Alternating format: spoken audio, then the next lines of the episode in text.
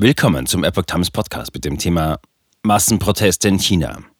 Chaos in Peking. Corona-Kontrollpersonal streikt wegen ausstehender Löhne. Ein Artikel von Alex Wu vom 5. Dezember 2022.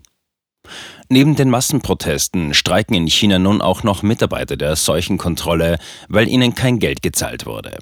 Gerade für ältere oder kranke Bewohner in den Wohnanlagen kann das lebensbedrohlich sein. Denn es sind genau diese Menschen, die sie mit den notwendigsten Dingen versorgen. Gebt mir mein hart verdientes Geld zurück, rufen Dutzende Mitarbeiter in weißen Schutzanzügen vor dem Büro des Unterbezirks Anchen im Bezirk Chaoyang in Peking. Jemand schreit, bezahlen Sie, ich habe mein Leben riskiert, um das Geld zu verdienen.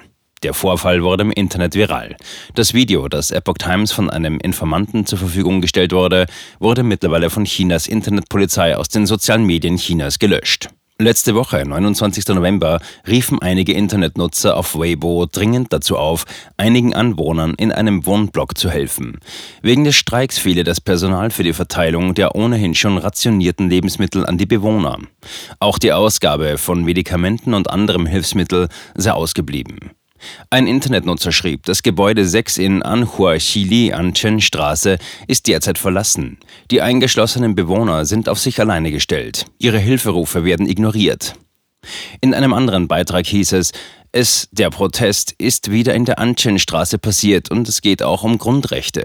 Aber beim letzten Mal forderten die Anwohner die Aufhebung der Abriegelung. Dieses Mal sind es die Mitarbeiter der Seuchenkontrolle, die Löhne fordern. Sicherheitspersonal hinzugezogen.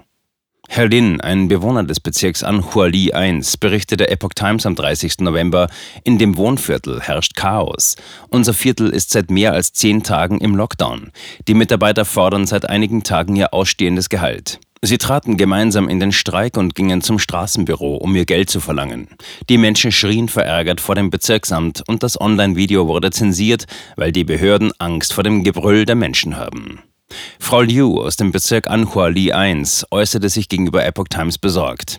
Unter den Streikenden befindet sich auch Sicherheitspersonal, das Lieferungen in die Gebäude bringt. Sie bewachen hauptsächlich die verriegelten Türen der Gebäude. Nach dem Streik kam keiner zum Gebäude 6 zurück. Jetzt haben die Behörden neue Sicherheitskräfte geschickt, um die alten zu ersetzen. Insbesondere ältere Menschen wüssten nicht, wie man online einkauft. Sie könnten verhungern, sagte sie. Die Epoch Times hat das zuständige Parteibüro in der Anchen-Straße sowie das Büro des Wohnkomitees der Anhua-Li-Gemeinschaft kontaktiert und um Stellungnahme gebeten. Die Anrufe blieben jedoch ohne Antwort. Wachsende Streiks. Es ist nicht das erste Mal, dass Mitarbeiter der Seuchenkontrolle in China in den Streik treten.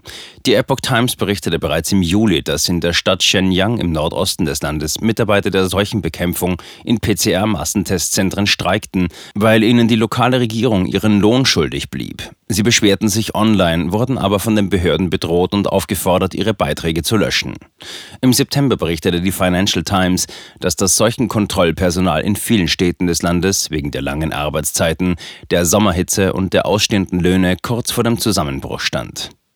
Der Kolumnist der chinesischen Epoch Times, Tongan, schrieb am 1. Dezember, dass sich die Mitarbeiter des Seuchenschutzes sowie das Militär und die Polizei, die die Null-Covid-Politik der Zentralregierung umsetzen, ebenfalls in einer schwierigen Lage befänden. Sie und ihre Familien sind ebenfalls Opfer der Politik des Regimes. Sie wollen nur ihren Lebensunterhalt verdienen und gehorchen der KPC. Während der Covid-Proteste gegen die KPC haben auch die Seuchenhelfer ihre Haltung geändert und stehen im Herzen auf der Seite des Volkes.